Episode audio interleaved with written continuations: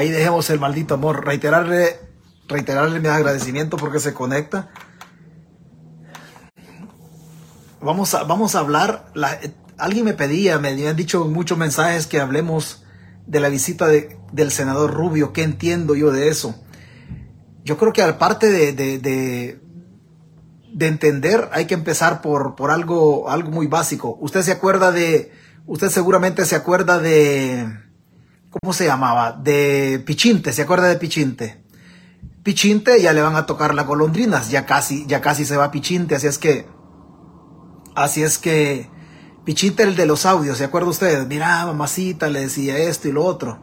Entonces Pichinte ya casi se marcha, ¿verdad? Casi se marcha, agradecerle a los muchachos. Han despedido gente en esa unidad también, unos que habían, habían subcontratado, los despidieron, pero, pero vamos, vamos a compartir por acá una noticia que tenemos también, así un poco, un poco entre vida privada y, y vida pública de la, de la ministra de Relaciones Exteriores. Vamos a hablar de la ministra de Relaciones Exteriores, así un poco la carrera para quedarnos también hablando del caso del senador, del senador Rubio, qué es, qué es lo que nosotros entendemos de esto.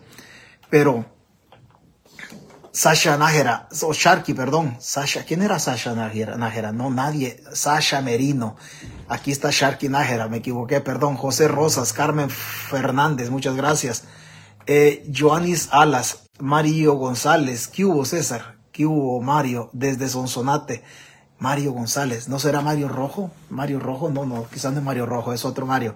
Elena Mejía, gracias por conectarse, un gusto saludarle. Georgina, muchas gracias. Janet Carpio, Lorena Hernández, saludito, Recino Sidurián, Adonis Alvarenga. Adonis me pedí ayer que me, me, me, me, decía de que habláramos del tema de Marco Rubio, claro que sí. Hola, buenas tardes, ya extrañamos escuchar todas, todas sus cosas, dice Canales gracias Canales. Eh, Gabriel Campos, se mira oscuro. Sí, hoy ya se ve bien, hoy ya se ve bien. Santos Ramírez, Luis Blanco, saludos César. Eh, el tiempo, eh, ¿qué? Bueno, vamos a, vamos a hablar de eso y algo otras cositas por ahí.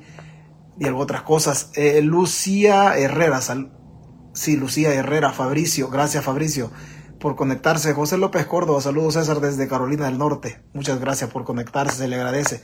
Bueno, pasemos, pasemos un poquito rápido. ¿Por, ¿A quién estaba por acá? La maestra Nuria Naya estaba por acá, veterana de estos veterana de, estos, de estas pláticas, Salvador de Israel, primero Dios, logremos el en vivo, adelante, muchas gracias. Claro que lo vamos a lograr, primero Dios y sí, primero Dios y sí lo, y sí lo, lo logremos, no le ponga mente no le ponga mente a ese periquillo, dice, desplumado, desplumados lo van a hacer. Bueno, el chiquillo periquillo, un saludo para él. Por ahí de andar el chiquillo en el Valle de San Fernando, por ahí se la pasa. Lucía, ya me hizo, ya me hizo el domingo con muchas, por todo su esfuerzo. Muchas gracias. Eh, Eulalio Roque. Si me escucha un poco afónico, esta, esto yo ya, ya, ya no me curo de esto. Juan Álvarez, saludo siempre desde La Paz, desde La Paz, San El Salvador. Álvaro Ernesto Rodríguez, démosle, buenas tardes. Bueno, démosle pues, de todas maneras, usted ya dijo, démosle. Démosle, si no lo saludo, ahí me disculpa. Ay, me disculpa, por aquí vamos a quedar. María Yolanda Ramírez Guzmán, buenas tardes. Ligia E. Ortiz, Elena Castro Morán, gracias Elena por conectarse. Carlos Alberto Bertrán, Bertrán Toledo, desde Izalco. Roberto Velasco, hola, hola César, dice gracias. Margarita, Francisco Cornejo, Eneas, gracias. Ángel Marielo Marroquín, gracias por conectarse Marielo, se le agradece. Lilian Cornejo, gracias. La cajita que le dio el al senador es la que mandó hacer para el bicentenario con la foto de él y el, y el oro de 18 quilates. Bueno, Carlos Rivas, gracias coronel por conectarse adelante, dice el senador Marco Rubio está jugando Benidín y Eneas. Ay, la diplomacia, créame la diplomacia. Yo le voy a hablar de lo que yo entiendo de esto. De eso le voy a hablar. De ahí para allá, pues hay otras verdades, porque la mía no es mi verdad, no es la verdad, es mi verdad nada más. Sube el audio, dice, por favor. No sé si se escucha, pero yo, yo pienso que sí, no sé. Raúl Lozano, yo pienso que a darle órdenes fue Marco Rubio, dice. No sé a qué haya ido, yo tengo mi interpretación. Saludos César, ya llegó David y va a desafiar a muchos Goliat. Recuerdo que la mentira muere y la verdad siempre perdura. siempre perdura. Lo vamos a leer. Dios lo cuide. Gracias. Miguel Goches. Gracias. Bueno, gracias, gracias a todos. Luis Blanco, Vicky Molina desde San Francisco. Muchas gracias. Bueno, le decía que a Pichinte, Pichinte se va. ¿Se acuerda usted de los audios, aquellos, aquellos audios un poco calenturientos, como decía Ingrid Canales? Entonces Pichinte, Pichinte dice, se escucha bien, dice, ok. Pichinte ya se va ya se va, él, no sé en qué momento, pero ya, ya luego le entregan, le van a enseñar el, le van a enseñar la calle. ¿Se acuerda usted también de la señora Andrea Guevara, la señora que era jefe de la unidad de, de la unidad de, de gestores de tráfico? En el viceministerio de transporte hagan una investigación sobre un dinero, sobre un dinero o sobre algunas, algunos negocios que hacía la señora Andrea Guevara cuando llegaban los conciertos si alguien del viceministerio por casualidad escucha esta transmisión, que seguro que la va a escuchar alguien, llévele el video al viceministro. Anden investigando a esta señora. Dígales que se detengan, que se detengan en, en el último concierto, en los conciertos que se hacen en El Salvador. Se entiende de que la señora Andrea Guevara, que trabaja en el Viceministerio de Transporte, le daba 60 dólares a cada persona, o sea, por cabeza, que participaban guiando, conduciendo, dirigiendo el tráfico en las arterias o, o, eh, o cruceros en El Salvador. Así es que a ella le daban más dinerito tenemos conocimiento, sin ser comprobado todavía, tan, tan, pero tenemos conocimiento en un 70% que doña Andrea había comprado una casa de más de 50 mil dólares. Entonces, investiguen a la señora Andrea, no la deje ir todavía. Este señor viceministro de Transporte, entiendo de que usted es un cipote que quiere hacer bien las cosas, escúlquele bien las cositas a la doña Andrea porque ahí hay una subcontratación de personal y no sé quién la autorizó en su momento, los han despedido y no les renovaron el contrato a esas personas, no sé por qué, pero quién, lo, quién autorizó eso. Seguramente por ahí puede estar el director de tránsito, Saúl Castelar Contreras, que viene de la época de la época de Paco Flores y Tony Saca y está en este gobierno. O sea que los que robaron allá hoy dicen es que Arena y el Frente robaron. No, pero es que ahí los tienen. Así es que deténgase por ahí a ver quiénes contrataron o quiénes hicieron esta marufia de estar contratando. Pero la señora Andrea Guevara no ha actuado sola. No ha actuado sola. Por ahí hay, hay más gente involucrada en esto y ustedes andan en la investigación. Y póngale mucha atención al último, al último concierto que se hizo en El Salvador. Porque en los conciertos, cuando llegan artistas de El Salvador, los, las personas el de las personas que dirigen a los gestores de tráfico del Viceministerio de Transporte, esas personas están metidas en cosas de corrupción. Investiguen bien a la señora Andrea Guevara, no la dejen ir todavía. Presuntamente ahí puede haber un acto, un acto de corrupción que linda con el delito. Y si linda con el delito, ya la fiscalía anda cerca por ahí, metan la presa, metan la presa, hagan las cosas bien, metan la presa y que, y que se hagan las cosas como Dios manda. Y, y nosotros, nosotros seguimos. Bueno, como aquí en esta página nosotros de una manera u otra, de una manera u otra nos metemos a algún lado, siempre nos metemos. Hace un ratito yo recibí una información. Esta información no hay problema si se da. Puede ser privada o también puede ser pública. Y nosotros la vamos a hacer pública. Nosotros la vamos a hacer pública. Hay una clínica, hay una clínica que queda, ya le voy a decir dónde queda la clínica. Permítanme un segundo. Ya le digo dónde queda la clínica, porque por aquí la teníamos nosotros la clínica. Bueno, hay una clínica que queda en la, en la clínica se llama Hospital Policlínico Arce. Así se llama, Hospital Policlínico Arce. Este Hospital Policlínico Arce eh, queda en la prolongación Avenida Alberto Masferrer y calle al Volcán número 88, edificio Ocachán, segundo nivel San Salvador. Así que por ahí queda. ¿Qué pasó en esta policlínica? Arce, ¿qué es lo que ha pasado? Vea, esto es lo que ha pasado. La hermana de la primera dama, Gabriela de Bukele, la hermana, usted ya sabe quién es, ¿verdad? La hermana. La hermana de la primera dama está siendo atendida en esa policlínica Arce. Al parecer, hay muchos indicios que dentro de una de las cosas, pero bueno, leámoslo así en la Policlínica Arce y es acompañada por la ministra de Relaciones Exteriores, Alexandra Hill, que es la pareja de la hermana de la, de la, de la primera dama. Dice Alexandra Hill, su actual pareja, ingresó el viernes 31 de marzo y está siendo atendida por muchas, por muchas dolencias, por muchas dolencias. Hay un altísimo porcentaje, altísimo porcentaje que está siendo tratada porque se pasó de se pasó de lineazos, digámoslo así, para que usted ya me entendió qué es lo que yo, qué es lo que yo le quise decir le está siendo atendida en el hospital de la Policlínico Arce. Ahí está la, ahí la acompaña la ministra de Relaciones Exteriores, Alexandra Gil, que es la pareja de la hermana de la ministra, de la hermana de la primera dama, perdón. Ahí la están atendiendo. Parece que se pasó de lineazos. O sea, ¿quién estará pagando este, este, esta policlínica o este policlínico Arce? Se estará pagando con fondos del Estado. Ingresó el viernes pasado. O sea, así como decimos en el cantón, antier. Ah, pues antier. Así como decimos nosotros en el cantón, Antier ingresó la señora, 31 de marzo, todavía está ahí, la ministra la está acompañando, pero ¿quién está pagando esto? ¿Por qué? ¿Cuáles son las dolencias que tiene? ¿Por qué no han hecho público esto, señores de Canal 10 de la televisión en El Salvador o señores de los noticieros en El Salvador? ¿Por qué no lo han hecho público? ¿Por qué no lo han hecho público? Háganlo público, no, no, no le tengan miedo, no le tengan miedo a esto, o se van a quedar sin la menta, o se van a quedar sin las invitaciones a los respectivos restaurantes, pero este volado es así. Entonces, como aquí en esta página nosotros de una manera u otra nos caracterizamos por decir las cosas, entonces eso es lo que lo que lo que está. Así es que gracias, gracias señores. Ahí, ahí en esa policlínico Arce hay gente, hay gente de civil del Estado Mayor Presidencial dándole seguridad y si le están dando seguridad con gente del Estado Mayor Presidencial y la gente del Estado Mayor Presidencial nosotros la pagamos con nuestros impuestos, entonces hagámoslo público. Entonces, aunque la vida aparentemente, el, acto es privado, porque está la ministra cuidando a su pareja, a otra mujer, la hermana de la, de la, de la primera dama. Pero como hay gente del Estado Mayor y nosotros le pagamos a la gente del Estado Mayor Presidencial, entonces hoy la hacemos, la hacemos pública. Así se manejan Así se manejan las cositas en el, en el Salvador. No más, no más nosotros no nos conectamos a sacarle las chivas al sol a estos tacuacines y ellos hacen lo que, lo que quieren, pero de todas maneras algo atrasaditos estamos. César, el Policlínico Arce es del Seguro Social, significa que es dinero público.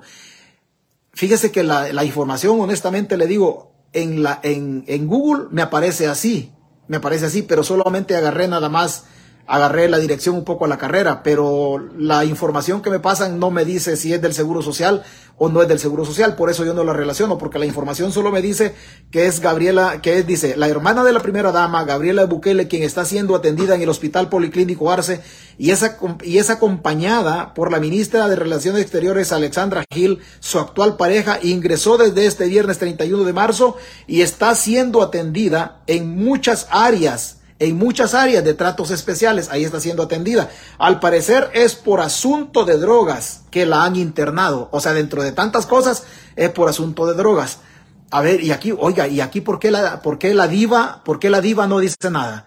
Aquí la diva no dice nada, no vayan a denunciar la página, no, porque si denuncian la página de todas maneras, nosotros solamente estamos haciendo patria denunciando la corrupción, pero la diva aquí no dice nada. Pero apenas la página va y toma alguna información de, del programa de la diva, ahí si la diva se le lanza con toda la página. ¿Y por qué no dicen nada? Desde el 31, viernes 31 ingresó y hasta este momento no han dicho nada. Con dinero del pueblo. Y dice alguien aquí, oh, pero es que ese es el Policlínico Arce es del Seguro Social. Entonces es, es dinero que no es, no, es, no es de ellos. No es de ellos, es dinero de, de los derechohabientes es dinero del empresario privado y es dinero del, del, trabajador. Así que por lo tanto no estamos haciendo las cosas, no estamos diciendo nada del otro mundo. Así se manejan las cosas en El Salvador. Algo, algo simpaticón. Algo simpático.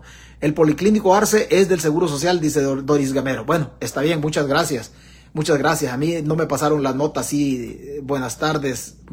No me pasaron así la información, pero si usted dice que el de Seguro Social, ese dato yo no lo tenía. Yo pensé, yo pensé que era privado porque, porque Google algunos datos y aparece, sí, aparece Seguro Social, o sea, IS, pero en pequeñito, no, no estaba tan seguro yo que fuera de ahí. Pero usted dice que es ahí, entonces es ahí.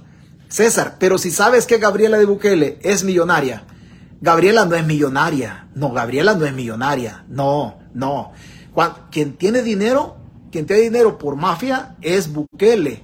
Cuando Gabriela se casó con Bukele, la familia de Gabriela, doña Arene Pérez Alonso de Rodríguez, que es la mamá de Gabriela, esa familia estaba quebrada económicamente. Bukele los ha levantado y después llegan a la presidencia y en la presidencia usted ya sabe lo que pasa. Ahí se alivianaron. El Policlínico Arce es del Seguro Social. Permítame un segundo. ¿Qué dice? Es del Seguro Social de calle Arce. La Policlínica Arce es, ¿qué dice? Es, es privado. El Policlínico Arce. No, él está en el, está en el Policlínico Arce. Ese, ahí está, en el Policlínico Arce. y la policlínica Arce es privada. Dice, bueno, entonces ahí está, ahí está la cosa. No me diga que Gabriela es millonaria. No, no. Doña, doña Arene Pérez Alonso de este, Rodríguez es, es la mamá de Gabriela. Doña Arene Pérez Alonso es prima de Lourdes de Flores, la esposa de Francisco Flores, el difunto. Cuando Bukele se casa con Gabriela, la familia de Gabriela estaba quebrada económicamente que los Bukele, a través de la mafia, que ellos habían han acumulado riqueza, a través del tráfico de armas, a través de otras cosas y, este, ilícitas, acumularon riqueza, pero cuando se casa Bukele con Gabriela, la familia de la Gabriela estaba quebrada económicamente y eso, y eso la gente vecina de Gabriela lo sabe. Gabriela no es una gente, no es una persona de la clase alta. Gabriela es una persona de la clase media alta, con un grandísimo esfuerzo se ha mantenido por ahí, que hoy en el camino, por las cuestiones políticas, ellos se han beneficiado de, otros, de otras cuestiones en el Estado, esa es otra cosa, pero no me diga que Gabriela, que Gabriela de Bukele, ella pertenece a la clase social alta, no, no, ella es clase media alta, por ahí han andado ellas eh, más o menos, a veces con problemas para comer, porque, porque ellos han tenido problemas. Pero en esa, esa vida no nos metamos porque esa es la vida privada de ellos, hay que ver cómo el demonio le hacen. Pero si a esta altura usted me dice que Gabriela tiene, es millonaria, aquí sí ya le puedo decir, es porque han hueveado, pero este volado así se maneja. Así es que ya he dicho lo anterior, usted ya, usted ya, ya se metió usted ya se metió, ya se metió en eso, de, de, de la vida. No, es que aquí me están texteando algo, por eso me, me, distraje un poquito, pero ahí perdone. Ya se metió eso de la vida de Gabriel, entonces así dejémoslo. Esa es la vida privada, solo si huevean, pues entonces si nos damos cuenta, pues entonces así, entonces le entramos. Pero así, fíjese que para hablar las cosas en investigue bien, dice don Alberto. ¿Qué dice don Alberto? Alberto Ortiz, ¿qué me dice don Alberto Pérez? Don Alberto, no se vaya todavía. Alberto Ortiz dice, fíjese que para hablar las cosas investigue bien. Fíjese que nosotros tenemos la desgracia, la tanta mala suerte que tenemos en esta página, que cuando nosotros recibimos alguna información, la cruzamos y ya sabemos nosotros quién nos dice las cosas reales y quién nos dice un porcentaje. Cuando nosotros tenemos un 60% de certeza de la información, no la, no, no, no la damos hasta que la confrontamos y nos vamos por otro lado. Pero resulta que la persona que nos da esta información, nosotros sí le creemos al mil por ciento. Es una, fuente que nunca nos ha fallado. Y si nunca nos ha fallado, ¿para qué vamos a ir a confrontar por otro lado? No. A quien le toca, a quien le toca informar es al gobierno, a Canal 10 de televisión. Ellos tienen que informar. La fuente que me ha dado esto, yo no tengo que ir a preguntarle a, a nadie, porque en la historia de esta página, la fuente que me ha hecho llegar esta información es nivel 10 es nivel 10, la confianza es total. Entonces, don Alberto Ortiz, fíjese que para hablar las cosas, investigue bien. Fíjese que para que usted se dé cuenta, conéctese más seguido. Algo así va a ser la cosa mejor. Así se la dejo, don, Alberto.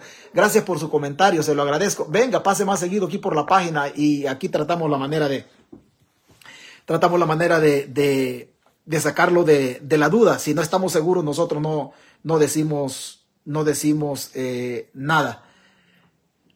Bueno, entrémosle al, tema de Marco Rubio. Entrémosle el tema de Marco Rubio. Cuando hablamos nosotros de Marco Rubio, es una de, las figuras en, el, en la política norteamericana de lo más conservador posible. El inconveniente, el inconveniente de Marco Rubio es la, la, forma de manejarse diplomáticamente. Los seguidores, los seguidores del gobierno, del aparato de propaganda, los mismos analistas políticos eh, cercanos al gobierno, para mí están haciendo una mala lectura de todo esto, honestamente, porque Marco Rubio no ha dicho, no ha dicho otra cosa que lo que él no perciba. Aquí lo que hay que observar primero, antes de entrar en el tema de Marco, de Marco Rubio, antes de entrar en el tema de, puntual de Marco Rubio, hay que ver el contexto. Hay que ver el contexto. Bukele viene de, de no reunirse con Ricardo Zúñiga. ¿Recuerda usted el enviado especial para el Triángulo Norte? Nayib Bukele no lo quiso recibir no lo quiso recibir en el 2021. Después Bukele hace públicos, público una conversación que tuvo con la ex encargada de negocios en El Salvador, Jay Mains, y hizo públicos unos WhatsApp en donde aparentemente la, la, encargada de negocios le, le hacía algunas peticiones a Bukele y Bukele lo hizo público. En la vida diplomática, diplomáticamente hablando, el tirarle la puerta en la cara a un enviado especial o una persona que representa los intereses de un gobierno extranjero, en este caso Ricardo Zúñiga, eso tiene connotaciones muy, pero muy graves en las relaciones bilaterales entre ambos países. Después cuando Bukele hace, hace uso o hace público los WhatsApp en la, en la conversación con Jay Mains y lo hace público, diplomáticamente Bukele se maneja, se maneja muy mal en eso. Antes Bukele había tenido otro desaguisado también. Recuerda usted cuando le dijo a toda la comunidad, a todos los europeos, les dijo, mire, nos vamos a reunir, pero no vamos a hacer pública la reunión que tengamos con los embajadores de la Unión Europea. Y Bukele lo hizo público, incluso hizo una cadena nacional y ventiló la reunión que había tenido con los europeos. ¿Te recuerda de eso? Después de la toma del, después de destituir a la sala de lo constitucional aquel primero de mayo del 2021. O sea, Bukele ha tenido, ha tenido comportamientos diplomáticos que, sinceramente, le digo, son muy vecinos de la ignorancia. Lo que hace Marco Rubio con el embajador Duncan de irse a sentar justamente con Bukele, eso es bueno. Pero lo complicado de todo esto es que en la confianza de Bukele, diplomáticamente, cuando una persona se reúne con un mandatario y le pone testigos, es porque la confianza no existe. Y claro está, ambas delegaciones, tanto la del gobierno de Bukele como la del senador Marco Rubio y el mismo embajador Duncan, ¿qué es lo que hace? ¿Qué es lo que hacen? También llevan testigos para que Bukele no se vaya a salir de la tangente y no vaya a salir diciendo ahí que las cosas son que las cosas son, son diferentes, que las cosas son diferentes en el en la reunión, no vaya a salir con otra cosa. Aquí hay, un, hay contextos meramente electorales. Usted recuerda, un 17 un 16 me parece, de marzo hacen la reforma del 291. Justamente hacen la reforma del 291 para, para que ese, ese artículo, esa reforma, quitaba o vedaba de que le hicieran reformas electorales antes del año de elección. 16 de marzo. 17 de marzo, el embajador Duncan, el embajador de los Estados Unidos en El Salvador, se reúne con el Tribunal Supremo Electoral. El embajador Duncan se reúne ahí con el Tribunal Supremo Electoral y les ofrece asistencia técnica, o sea, dinero, en virtud de que el gobierno salvadoreño no alcanza quizá a cubrir el presupuesto para el desarrollo de las elecciones y por constitución le corresponde organizar las elecciones al Tribunal Supremo Electoral. Estamos hablando del 17. Por ahí, si usted se acuerda con Mauricio, con Mauricio Maravilla en TVX, el, el, el Cristian Guevara, el jefe de fracción, hace una declaración y dice, vamos con la reducción de municipios y con la reducción de diputados. Pero el embajador, en la embajada americana se habían reunido ya antes. No solamente fue el 17 al tribunal electoral, sino que también se reúnen en la embajada americana. Y a raíz del apoyo que el, que el, gobierno, o a raíz del, apoyo que el gobierno de Estados Unidos en, en la voz de su embajador le da a su, le da al Tribunal Supremo Electoral, ¿Se acuerda usted de un documento que nosotros de alguna manera leímos con fecha 23 de, 23 de marzo del 2021, del 2023, perdón? ¿Y qué es lo que dice el, tribunal? Vamos a celebrar las elecciones, dice, tal como aparece en el último censo poblacional en El Salvador. Y el último censo poblacional en El Salvador se, se levantó en la administración de Elías Antonio Saca. O sea que el censo tiene, tiene algunas características, pero en el caso del Tribunal Supremo Electoral, ¿qué está diciendo el tribunal?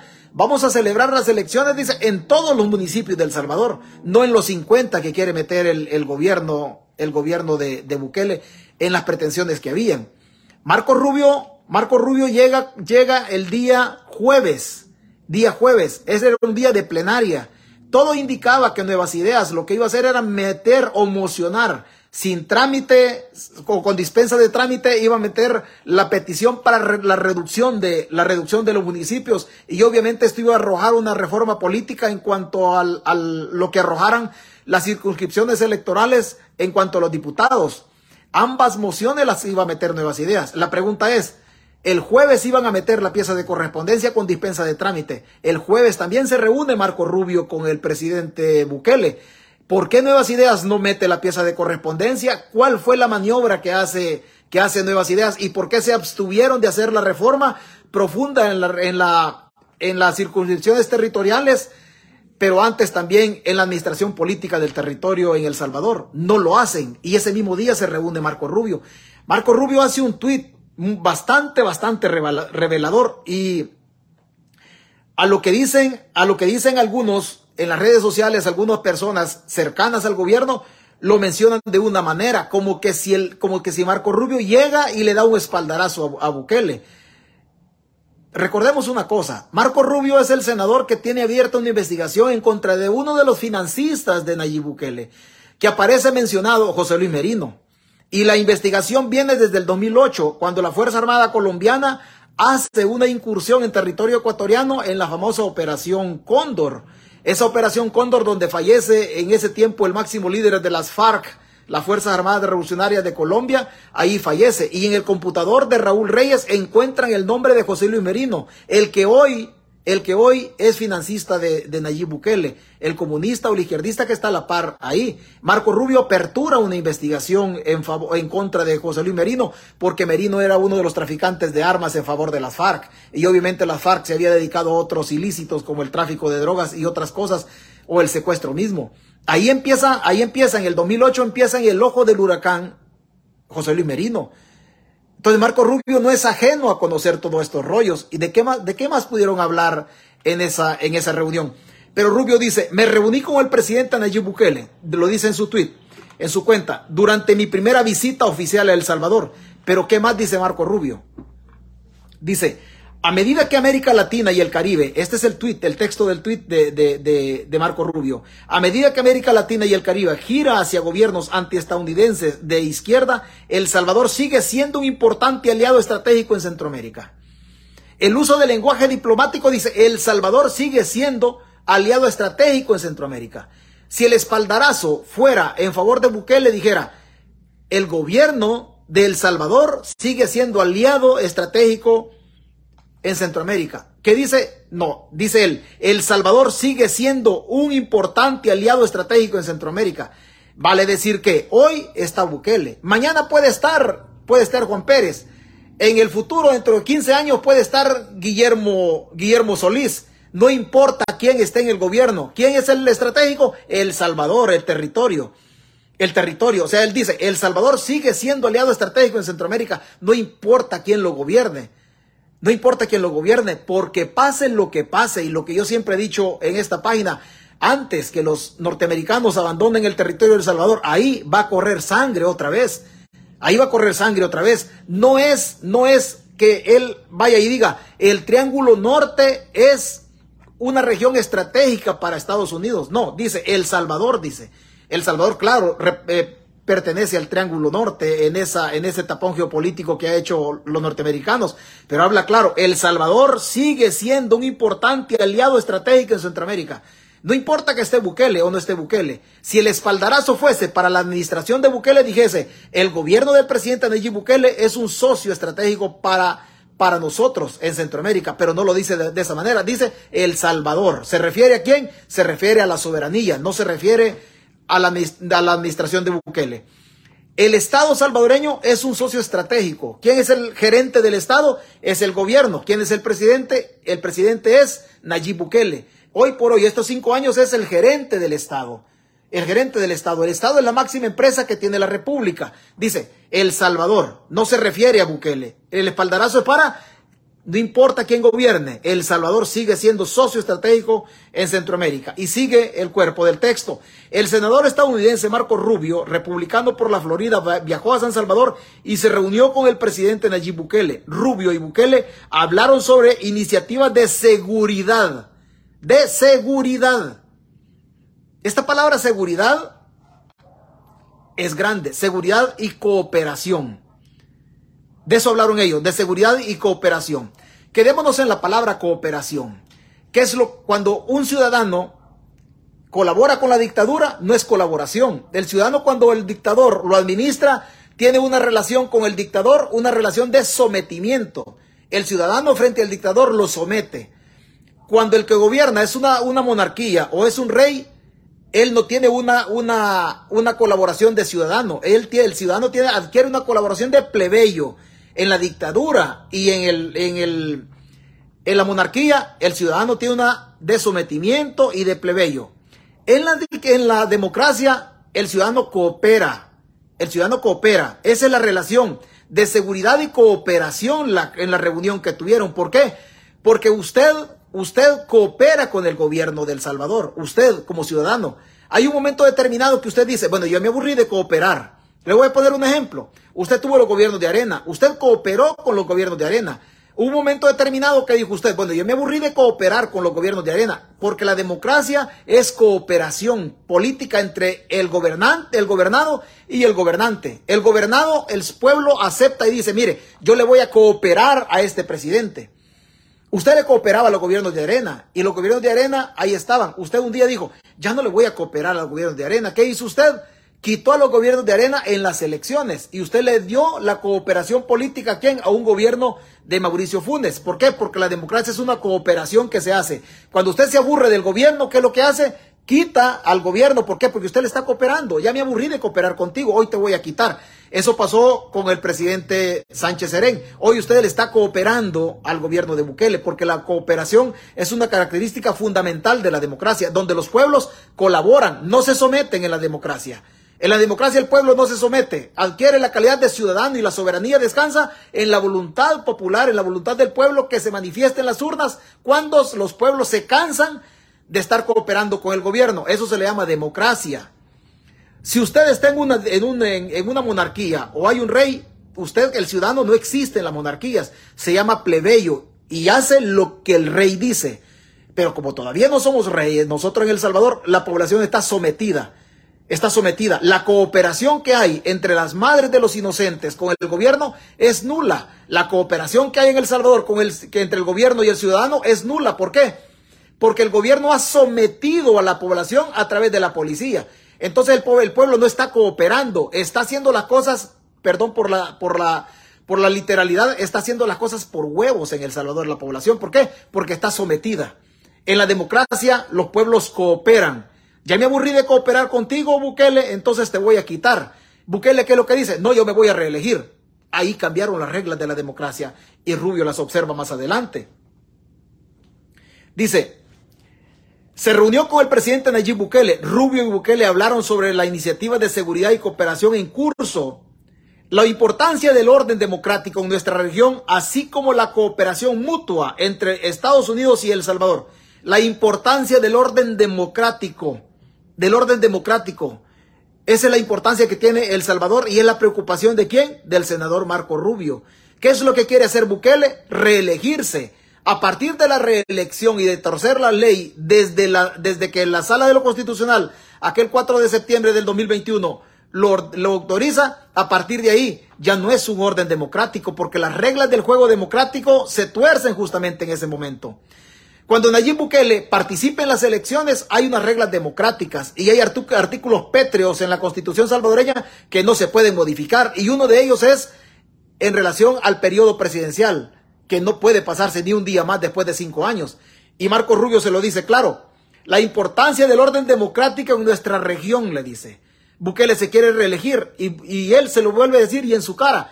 La importancia del orden democrático, le dice. ¿Por qué? ¿El orden democrático de quién? Democrático de Bukele. ¿Para qué? Para que El Salvador siga siendo un aliado natural en la región de Estados Unidos.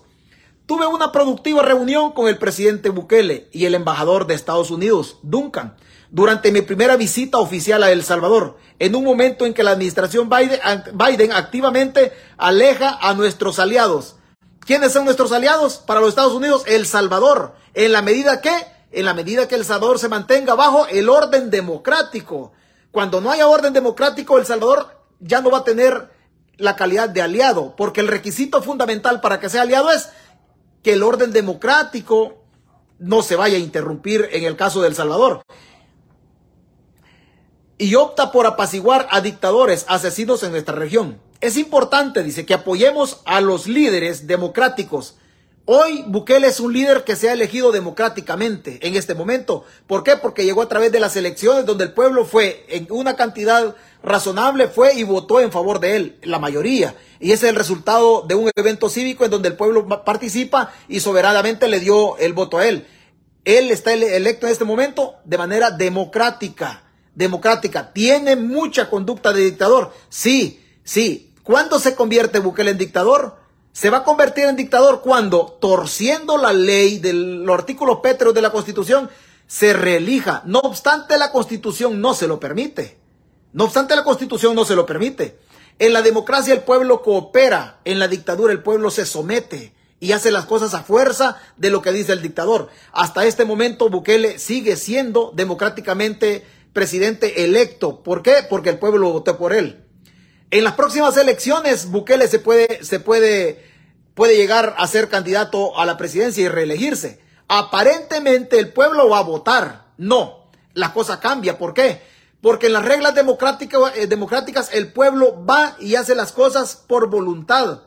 Pero en las reglas de la dictadura, en la reelección que Bukele busca, el pueblo va a votar, pero torciendo la ley primero. La voluntad del pueblo se va a ver sesgada en virtud de haber torcido políticamente la ley. Cuando dice la Constitución no se puede reelegir y la sala lo ordena y lo autoriza. Si esa reelección se da, a partir de esa reelección, Bukele es dictador. ¿Por qué es dictador? Porque habrá llegado al poder o se habrá reelecto en el poder torciendo las reglas del pacto social por excelencia en El Salvador que se llama Constitución. Habría torcido la Constitución sesgándola políticamente para sacarle provecho. A partir de ahí se llama una dictadura constitucional. ¿Por qué? Porque llega al poder con las reglas democráticas, estando en el poder, tuerce la ley, persigue opositores, les veda el camino a los opositores y él, con las reglas del juego democrático, él llega al poder. Pero a partir de que él se reelige, ya no son reglas del juego democrático. ¿Por qué? Porque el espíritu de la ley se ha alterado, tal como lo dice el artículo 154 de la Constitución. E inicia el primero de junio y termina el primero de junio, cinco años después, sin que la persona que esté en la presidencia no se pueda reelegir. Si no se puede reelegir y no hay presidente de la República, la misma constitución mandata a la Asamblea Legislativa en el 131 Ordinal 16. En caso de no haber presidente de la República, la Asamblea tiene la obligación de designar a una persona. De designar a una persona. Pero sigue el tuit de, de Rubio. ¿El Salvador va a ser aliado de Estados Unidos? Sí. ¿Cuándo? Cuando cumpla con las reglas del juego democrático. Solamente así. Solamente así. Hicimos un contexto, un contexto electoral de la visita del embajador al tribunal, de los magistrados llegando a la asamblea, llegando, perdón, a la embajada americana. ¿Por qué el gobierno no presenta la moción de reducir los municipios el jueves pasado, el mismo jueves que se reúne Marco Rubio? El tweet sigue. En un momento dice, aleja a nuestros aliados y opta por apaciguar es importante que apoyemos a los líderes democráticos de nuestra región. ¿A quienes? Solo los líderes democráticos. Si te reelegí, Bukele le dice, ya no vas a ser apoyado, no vas a ser un líder democrático, vas a ser un dictador porque habrías torcido la ley de nuestro hemisferio, que están liderando la lucha contra las pandillas, asesinas y criminales en Centroamérica. Aquí Rubio lo soba, le da una sobadita a Bukele. Ey, vos estás, estás luchando contra las pandillas. Está bien, le, hacerlo, hacerlo bien. Pero hacerlo bien, ¿qué? En el orden democrático. Y el orden democrático no está, no está divorciado del Estado de Derecho. La democracia urge de qué? De debidos procesos. Hace bien las cosas, le dice, está bien que luché contra las pandillas, pero hacerlo en el debido proceso. ¿De acuerdo a qué? A lo que dice la Constitución. Para el futuro, dice, de nuestras relaciones bilaterales, es esencial que las instituciones democráticas en El Salvador se mantengan fuertes. Es importante, le dice, después de todo lo que dice Rubio, le dice, es importante que para el futuro en nuestras relaciones de Estados Unidos con El Salvador y El Salvador con Estados Unidos, es importante, le dice, que nuestras instituciones se mantengan fuertes. Hoy por hoy, ¿están fuertes las instituciones en El Salvador? No, no están fuertes. ¿Por qué? Tenemos una fiscalía politizada con un delincuente que es el fiscal general. Tenemos una Policía Nacional Civil que no investiga el delito, primero mete presa, presa a la gente. Tenemos un órgano judicial también que está atado hay jueces puestos a la medida de la dictadura. Y le dice Rubio, mira, hablemos de temas de seguridad. Y le recuerda, mira, fíjate que ahí hay un tratado de extradición de delincuentes en donde nosotros nos podemos intercambiar delincuentes que vos peticiones o que nosotros peticionemos. Mira, le dice, y los líderes de pandilla, ¿por qué no los han mandado? Oh, es que le toca a la Corte Suprema. Le, te estoy diciendo que las instituciones tienen que ser fuertes y la Corte Suprema de Justicia representa o responde a tus intereses, le dice. Entonces las instituciones no están fuertes, le. ¿Por qué no están fuertes? Porque descansan en el poder de una sola persona. De una sola persona. Bukele quita la sala de lo constitucional en mayo, quita al fiscal general y secuestra las instituciones. ¿Cuál es el requisito al final que el, senador Rubio le pone a Bukele para seguir con relaciones bilaterales? ¿Qué le dice? Para el futuro de nuestras relaciones, para el futuro, ¿querés seguir siendo chero de nosotros? Sí, le dice Bukele, va, está bien. Para el futuro de nuestras relaciones bilaterales es esencial, dice, que las instituciones democráticas en El Salvador se mantengan fuertes, se mantengan fuertes. No puede haber democracia sin instituciones fuertes y no pueden haber instituciones o institucionalidad sin Estado de Derecho. Cuando el gobierno vulnera el debido proceso, cuando el gobierno captura a inocentes sin haberlos investigado, cuando el gobierno mata a inocentes sin responder por ellos, cuando el gobierno le quita la vida a los inocentes y los entierra en fosas comunes, a partir de ahí quiere decir que la institucionalidad de la República no está funcionando en El Salvador. Y para los norteamericanos, ¿qué le dice Marco Rubio? Es importante, le dice que para que nosotros mantengamos las relaciones diplomáticas en el futuro, es importante que las instituciones sean fuertes. ¿Por qué? Porque la República descansa en las instituciones. Si no hay instituciones sólidas, la institucionalidad se pierde. Y cuando se pierde la institucionalidad, le botan la puerta al ciudadano, no le dicen dónde va a estar detenido, no le dan información a la familia eh, que llega a preguntar por los detenidos, matan al inocente, no le, no le dicen en qué sede policial va a estar, va a estar la persona detenida, no le dicen nada. Todas las garantías, todas las garantías constitucionales se vulneran. ¿Por qué? Porque la institucionalidad está débil en El Salvador. ¿Cuál es el requisito que le pone Rubio? Le dice, mira, las instituciones tienen que estar fuertes. Le dice, si no están fuertes, no hay democracia. Y si no están fuertes, vos no puedes ser chero de nosotros, le dice. No puede ser chero de nosotros. O sea, uno observa, uno observa, no sé si de manera maliciosa, pero la, diplomacia se, se jacta de leer lo que no dice la nota, lo que no dicen las letras. Hay un lenguaje subliminal en la diplomacia que está entrelineado por ahí. Lo que no dice, lo que no dice la diplomacia, eso es lo que hay que, lo que hay que más o menos husmear u olfatear. Hay cosas que la diplomacia no lo dice. Y, y Rubio, claro, Rubio va diplomáticamente. Pero cuando va diplomáticamente Rubio o cuando este senador llega a El Salvador, no estamos hablando nosotros de cualquier senador. No estamos hablando de cualquier senador. Estamos hablando de una persona muy influyente. Claro está, al resto de personas en El Salvador o al aparato de propaganda en El Salvador le conviene decir que Rubio es una persona cercana al, expresidente Donald Trump. O sea, no nada más falso que eso. ¿Por qué? Porque los estadounidenses van y velan por sus instituciones, no se casan con personas. Él fue en una visita oficial, dice, oh, aquí vengo. Nadie había llegado ahí. Lo curioso es que llega Rubio y llega el embajador. Osque le dice Rubio, yo voy a venir con el embajador y te voy a ir a visitar. ¿Por qué? Porque a Jay Mains le dice, vos lo que hiciste fue ventilar la plática privada que habías tenido. Yo voy a ir con el embajador porque nosotros queremos escucharte a vos. Pero ¿por qué voy a ir con el embajador? Le dice, porque a los embajadores de la Unión Europea les viste la cara de tonto y ventilaste la reunión en una cadena nacional. No obstante, te habías comprometido que no la ibas a hacer público. Pública le dice, le dice, entre otras cosas, entre otras cosas, el senador, el senador este Marco Rubio. Esas cosas no las dicen los troles. Si vos no tenés instituciones sólidas, la democracia no sirve. Si no tenés instituciones sólidas, vos no podés ser aliado de nosotros. Pero vamos a luchar porque El Salvador siga siendo un socio estratégico en Centroamérica. ¿Quién? El Salvador. El gobierno de Bukele tiene serios problemas con la administración norteamericana. Tiene serios problemas. Hablaron de seguridad y cooperación. Seguridad en relación al Bitcoin. ¿Por qué? Porque los gringos están preparando, ya casi sale una ley que en español se llama ACES, que está relacionada o está siendo legislada para controlar la influencia del Bitcoin en el sistema financiero norteamericano que no los vaya a dañar. Una ley generada solamente para El Salvador por la decisión política que tomó Bukele en cuanto a meter la reforma monetaria del Bitcoin. Ahí le dice, mira, en temas de seguridad, mándame a los pandilleros, le dice. ¿Y por qué no me los mandás? En temas de seguridad, de seguridad, ¿y por qué no me los mandás?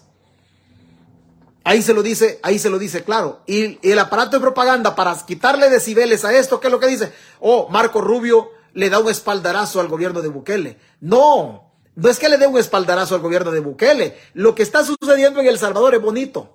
Antes o después de, de Jay Mays llegó Patrick Betrel como encargado de negocios. Y Patrick Betrel fue la persona que terminó de ponerle los últimos remiendos al caso de Juan Orlando Hernández. Y Patrick Betrel termina retirándose de El Salvador. Y llega Duncan como embajador. Y el embajador Duncan no es ajeno a estos temas. O sea que en El Salvador, en esa reunión, habían intereses tanto del senador Rubio, de Patrick Betrel, que no está, pero trabajó en, todo esto, y, del embajador Duncan. Esas tres personas fueron muy claves para la caída de Juan Orlando Hernández. Y la caída de Bukele puede ser mucho, pero mucho más rápida. ¿Por qué? Porque los acontecimientos se están adelantando. Juan Orlando Hernández venía siendo investigado desde el 2004 y apenas cayó. Y apenas cayó en marzo del año pasado.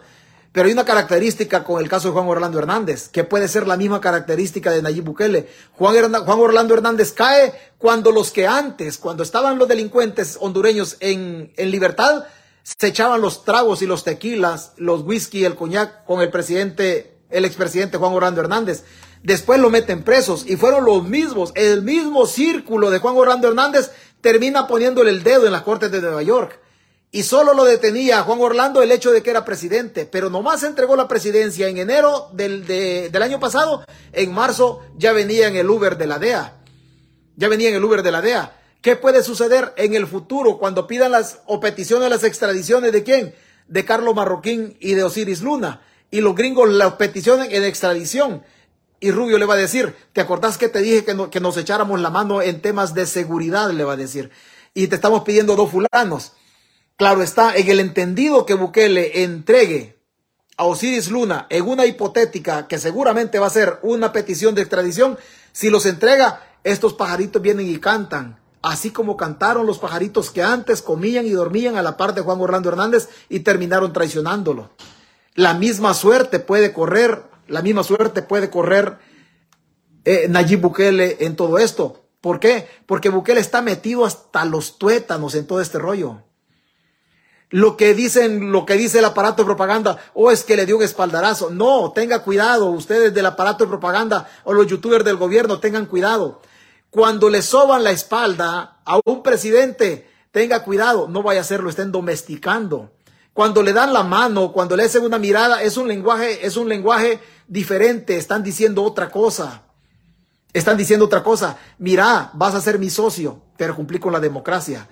Oiga, y si por aquello es del destino, como lo, lo, hemos dicho nosotros acá, de que de la reelección de Bukele hay actores que no han hablado, hay actores que no han hablado. Y si de la reelección le dice, vas a ser nuestro socio si hay democracia y si las instituciones funcionen. Y para que la democracia se dé, ¿qué es lo que tiene que pasar? Tiene que pasar que Bukele no se reelija. Y si el gobierno no ha dicho nada de la reunión con Rubio porque trataron el tema de la reelección, no te vayas a reelegirle porque si te reelegís vas a ser dictador y te vamos a joder, le dice. Y si por este lado Bukele no ha dicho nada y, y el ministro de, de Obras Públicas, don Romeo, don Romeo Rodríguez, el rompido, como dijo él, es una de las caritas que suena en todo esto, Señores, hay actores en la reelección de El Salvador que todavía no han hablado. En la reelección de Bukele hay gente que vive fuera de El Salvador que no han hablado todavía. De esto, este tipo de reuniones aquí arrojan muchos, pero muchos más resultados. No solamente han tratado este tema. Ahora, la pregunta es, ¿por qué Bukele no hace pública esta reunión?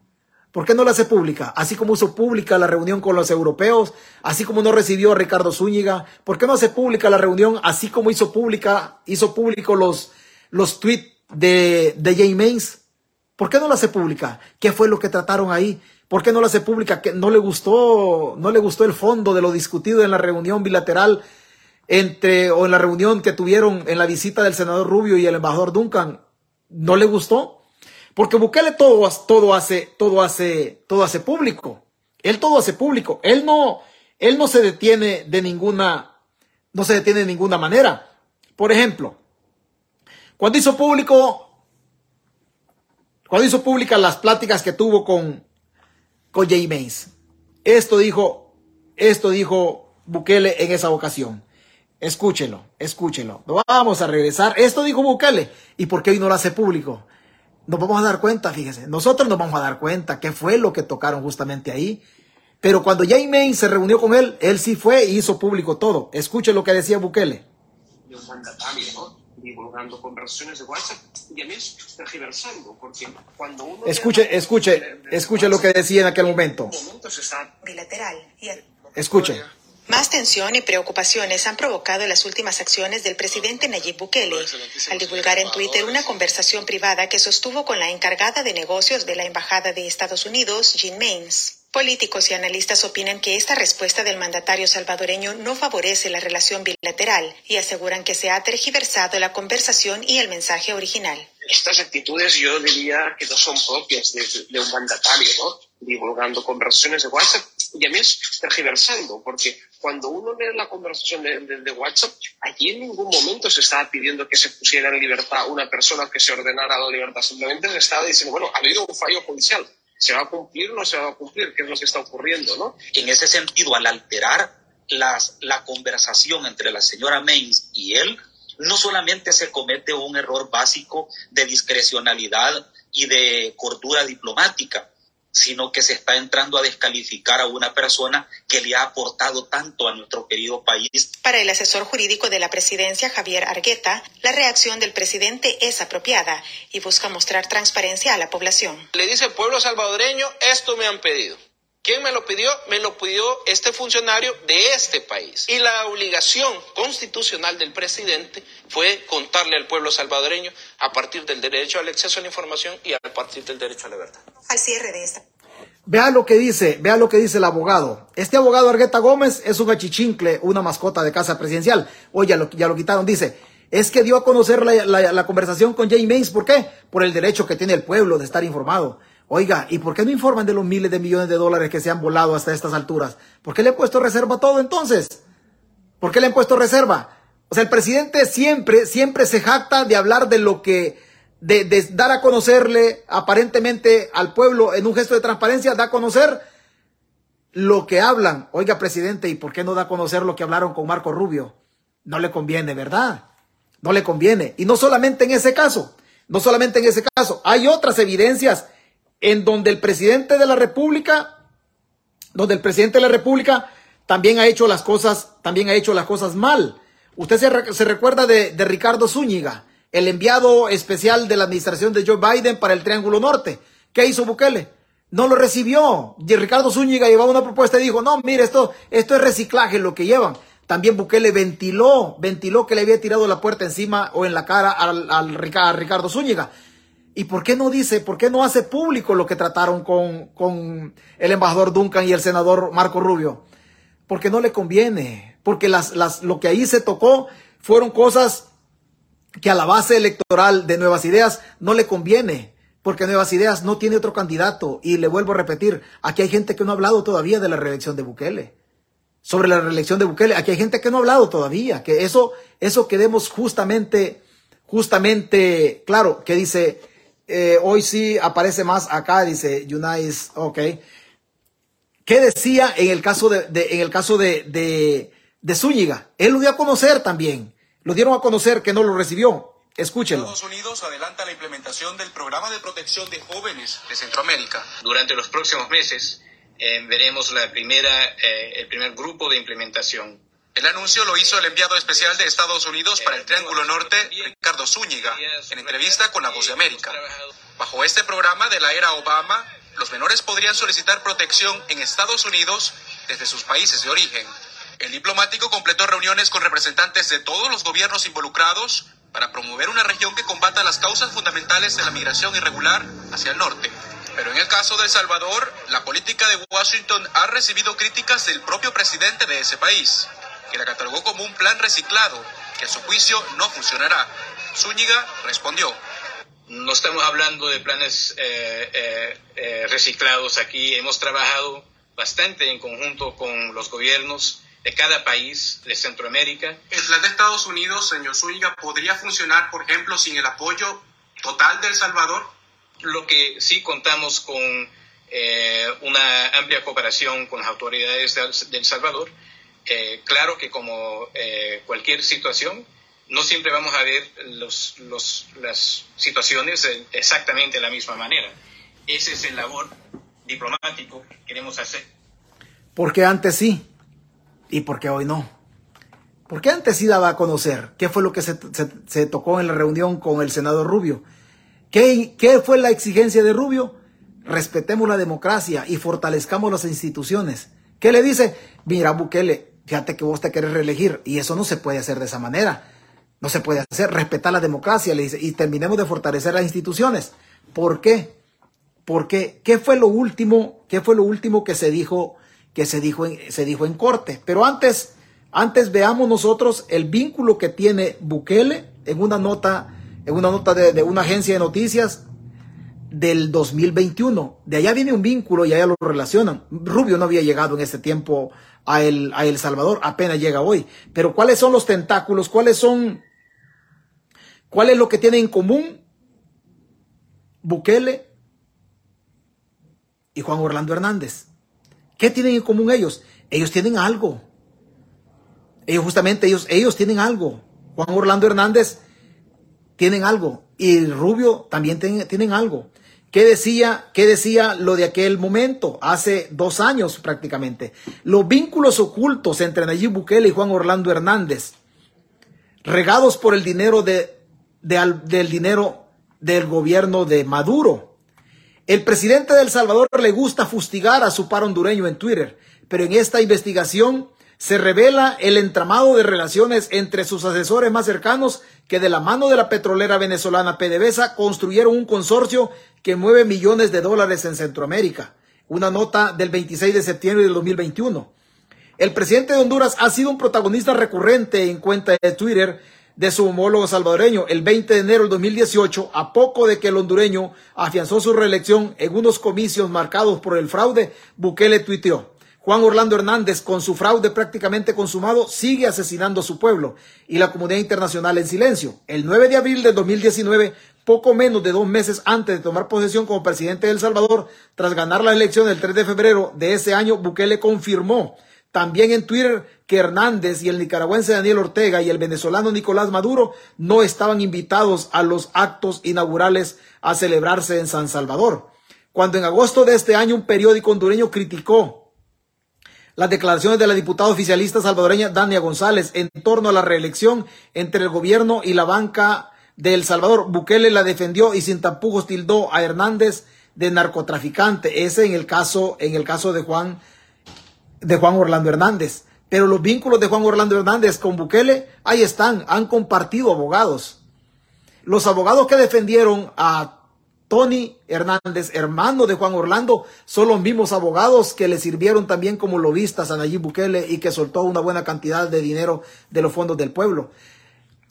Y esta nota, como es muy viejita, esta nota la vamos a dejar ahí. Pero ¿qué dijeron hoy? ¿Qué se arrojó hoy en algunos datos del proceso que se lleva en la Corte de Nueva York? ¿O qué se arrojó hoy en los Estados Unidos?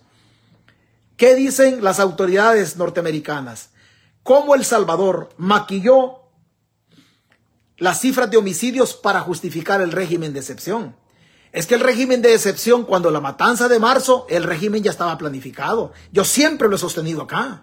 Siempre lo he sostenido. El régimen de excepción se planificó antes de la matanza. La matanza era solamente una estratagema o falsa bandera para justificar un régimen de excepción que se había planificado en el mes de febrero. Y la gente la mataron en marzo. Pero como no hay nada oculto, no hubo actos oficiales, hubo una propaganda. Nayib Bukele, el presidente de El Salvador, conmemoró en sus redes sociales el año que ha pasado desde que decretó el régimen de excepción y la suspensión de garantías constitucionales de sus gobernados, o sea, el pueblo en El Salvador. En Twitter colgó un video de cuatro minutos y medio en el que resumió la posición de su gobierno sobre las medidas extraordinarias y el que dice él es su principal logro, la reducción inédita de los homicidios, decía Bukele en el tweet. A los reclamos de que su gobierno maquilla las cifras de homicidios, Bukele respondió en el video, si maquilláramos los números, ahí estarían los cadáveres en las calles. Al parecer, muchos muertos están enterrados en fosas clandestinas o, aunque estén sepultados en cementerios legales, el gobierno no los cuenta. Fosas clandestinas como las de las que están a 10, más o menos a 10 millas, ¿verdad? ¿Verdad, don, verdad, don Sabi Sabla, en Nuevo Cuscatlán? O la fosa clandestina que terminaron cerrando y no sacaron todos los cadáveres como la de Chalchuapa. ¿Verdad, don, verdad, don, cómo se llama, don Arriaza Chicas? Documentos desclasificados. Documentos desclasificados y dados a conocer por la Administración Norteamericana, desclasificados por la Policía Nacional Civil, revelado el 28 de marzo por un medio de, por, un, por medio de la revista Elementos, dan cuenta de que el gobierno salvadoreño ha reducido en el papel las cifras de homicidios que reporta en el registro oficial, a veces hasta la mitad. Los documentos que la PNC habría mantenido en secreto, a los cuales hubo acceso gracias a los llamados Guacamaya Lake, la extradición de miles, la extracción de miles de informes de policías latinoamericanas, entre ellas la de El Salvador, muestran que en los dos primeros meses del régimen de excepción el gobierno solo reportó 39, 39 homicidios, cuando en realidad hubo 67. Eso sin sumar en abril del 2022 las muertes de 12 supuestos pandilleros a manos de agentes del Estado. Luego están los desaparecidos. Solo en abril, según documentos desclasificados, Solo en abril y mayo del 2022 hubo 97 desaparecidos. Entre esos casos, solo uno fue anotado como homicidio, según los documentos policiales desclasificados. Los que estamos, lo que estamos viendo aquí es que quieren ocultar a todo a costa de que se registren homicidios para presentar un éxito total del régimen de excepción, pero no pueden ocultar algo así. Los homicidios se han reducido, pero ¿por qué ocultar la cifra? pero cuando la realidad toca la puerta no hay discurso que la opaquen, dijo, dijo a la agencia un oficial de policía que habló sobre el maquillaje de cifras desde el anonimato por temores a represalias en la Policía Nacional Salvadoreña.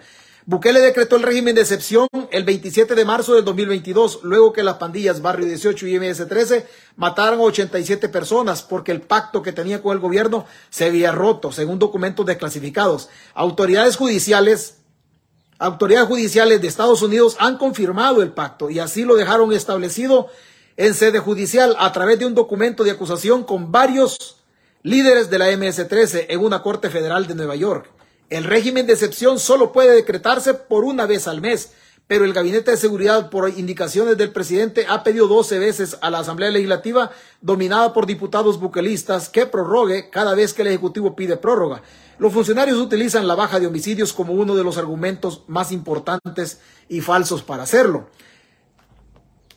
La tendencia a la baja en los homicidios empezó en El Salvador en el 2015, luego que otra tregua, esta entre las mismas pandillas y el gobierno del partido izquierda FMLN, también se rompió y hubo un alza inédita, inédita de homicidios, según los documentos. En todo el año que ha durado el régimen de excepción, 150 personas han muerto mientras estaban bajo tutela del Estado en las cárceles de El Salvador. De acuerdo con cifras que manejan movimientos de víctimas en el país centroamericano, nunca va a haber una fuente oficial. Al gobierno le interesa quedar limpio. Incluso niega que algunos muertos hayan estado bajo la tutela del Estado. Las instituciones no dan ningún tipo de información, pero hemos hecho un conteo propio Dice en una, una de las charlas uno de los uno de los informantes anónimos. También el comité de familiares en El Salvador. Viejos pandilleros para una cárcel nueva. Según documentos declasificados, los terroristas que van a estar acá son aquellos que están perfilados como de alto rango dentro de las pandillas, dice Osiris Luna, el jefe de cárceles del gobierno del presidente Nayib Bukele, en la secuencia final del video elaborado por la Secretaría de Comunicaciones de la Presidencia del país centroamericano. Esa secuencia, acompañada de música estridente de película de acción, inicia con una imagen aérea de la llamada megacárcel construida en los últimos meses para albergar pandilleros y cuyo nombre oficial es el Centro de Confinamiento del Terrorismo SECOT. El SECOT se convirtió en la pieza de utilería más sofisticada de la narrativa del gobierno de Bukele sobre el régimen de excepción desde, desde su inauguración el 31 de enero. La inauguración siguió un primer traslado de dos mil presos en un operativo cinematográfico. Algunas de las imágenes grabadas entonces aparecieron luego en el video de aniversario del régimen de excepción publicado por Bukele. La propaganda del gobierno salvadoreño dio a entender que los pandilleros capturados durante el régimen de excepción eran los que habían sido remitidos al SECOT, pero de acuerdo con dos oficiales de la policía salvadoreña consultados, la mayoría de los que aparecen en los videos son pandilleros ya condenados que no fueron, no fueron detenidos en el régimen de excepción y que llevan años en las cárceles del Salvador. Reo que entra a este centro no va a volver a salir y es que todo este centro mantiene a nivel de máxima seguridad, que es el nivel más alto, señor presidente, dice la voz de Osiris Luna, mientras el audiovisual muestra, muestra eh, cuidadas imágenes de decenas de policías uniformados con pertrechos antidisturbios y armas largas que entran a una cárcel solitaria donde las cámaras los esperan. La historia de la relación entre el gobierno de Bukele y las pandillas, según los documentos, es del nivel más alto. Aparecen o parecen indicar otras cosas de las cárceles que administra Osiris Luna. Han salido varios jefes pandilleros que atendiendo a las condenas que pesan sobre ellos deberían de seguir ahí, pero están en libertad. Uno de los casos más sonados es de Elmer Canales Rivera, alias Croc, un líder histórico de la MS-13 que ayudó a negociar treguas con varios gobiernos en El Salvador, incluido el de Bukele, y a quienes las agencias han solicitado en extradición.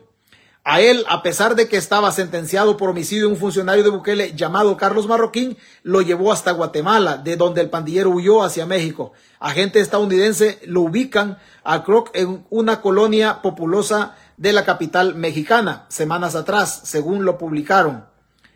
Marroquín, el colaborador de Bukele que liberó al Croc y Osiris Luna son los dos funcionarios salvadoreños a los que la justicia estadounidense señala como autores del pacto con pandillas en nombre del gobierno y Estado salvadoreño. Si el comportamiento de Luna con líderes pandilleros recluidos en el antiguo penal de máxima seguridad, situado cerca de la ciudad de Zacatecoluca, en el centro del país, es una indicación de cómo serán las cosas en el SECOT. Nada indica que, nada indica que en todas las medidas anti-evasión de nueva cárcel sirvan para algo. En Zacatecoluca, el gobierno mismo según documentos, facilitó la salida de, de, los presos, como ocurrió con Borromeo Enríquez, alias el Diablito de Hollywood, y otros líderes de la MS-13. Una investigación y habla, habla de muchísimas, de muchísimas eh, cosas más. Las víctimas detenidas sin más pruebas que un acta policial. La madre de, la madre de Yanira habla con voz firme al contar la historia de su hija, una joven salvadoreña que se fue en mayo del 2022 a trabajar como jornalera temporal y con visa hacia los Estados Unidos y volvió en octubre de ese año, una vez que el permiso transitorio de trabajo venció en tierras norteamericanas y ella regresó a El Salvador, solo para que soldados de Nayib Bukele la arrestaran, la metieran a la cárcel y la sumaran a los conteos de las cuotas diarias de arrestos impuestos por las jefaturas policiales durante el régimen de excepción. No obstante que, no obstante que Yanira había pasado el último año trabajando en labores, en labores, de, en labores agrícolas en los Estados Unidos. La madre de Yanira, nombre ficticio para proteger la identidad de la víctima. Los soldados le dijeron lo mismo que le han dicho a otras familias, que la detenida estaba ligada a pandillas y que por eso iba, iba presa. Pero la madre de Yanira confrontó a uno de los captores, le mostró un documento certificado por la policía en la que consta que la joven no tiene antecedentes policiales y que enseñó también el pasaporte de su hija y el permiso de trabajo temporal. Hagamos un paréntesis. A nadie se le ocurre, a nadie, nadie, usted que me escucha, usted que, que me va a escuchar en el futuro, usted va a peticionar una visa norteamericana, usted lleva todos los requisitos y dentro de los requisitos le peticionan a usted la, la, la solvencia de policía y la solvencia de antecedentes penales. Si los norteamericanos le otorgaron una visa para venir a trabajar en labores agrícolas a esta muchacha, ¿Usted cree que de haber tenido problemas con pandillas, esta muchacha le hubiesen dado la visa eh, norteamericana para venir a trabajar? No se le entregan. No se le entregan. Es evidente que la muchacha no tiene una ficha, una ficha en donde está registrada como pandilla.